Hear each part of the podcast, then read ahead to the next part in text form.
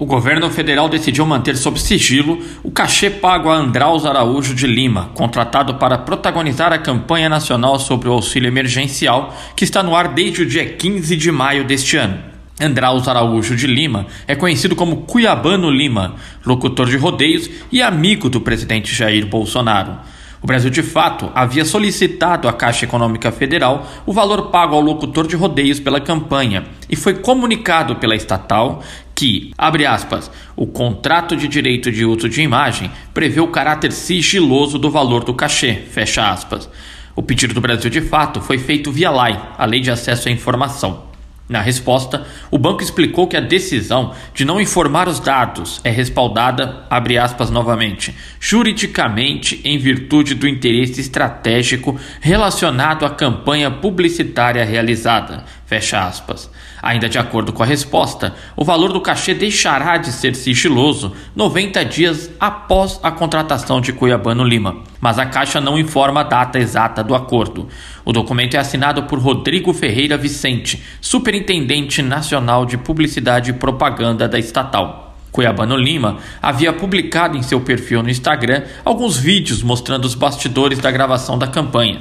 Porém, após a repercussão, o locutor apagou as imagens. A apuração do Congresso em Foco mostra que em 2020, Cuiabano recebeu 36 mil reais para estrelar outra campanha da Caixa, dessa vez sobre a mega cena da virada. Em seu perfil nas redes sociais, Cuiabano ostenta diversas fotos com Jair Bolsonaro, inclusive na posse do presidente, quando foi convidado para a celebração íntima no Palácio do Planalto, ao lado da família do mandatário.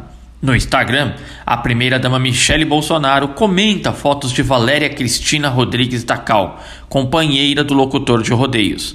No dia 2 de junho de 2019, Bolsonaro abriu seu gabinete para receber Cuiabano Lima e posaram para fotos. O encontro rendeu também um vídeo divulgado no canal do Palácio do Planalto no YouTube. Em 31 de janeiro de 2020, Lima organizou um encontro de cantores sertanejos com o Bolsonaro.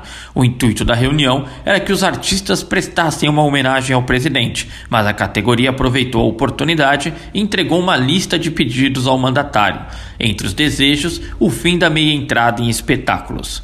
Procurado pelo Brasil de Fato, Cuiabano Lima não foi encontrado para comentar a campanha. Até o fechamento desta matéria, a Caixa Econômica Federal não havia se manifestado.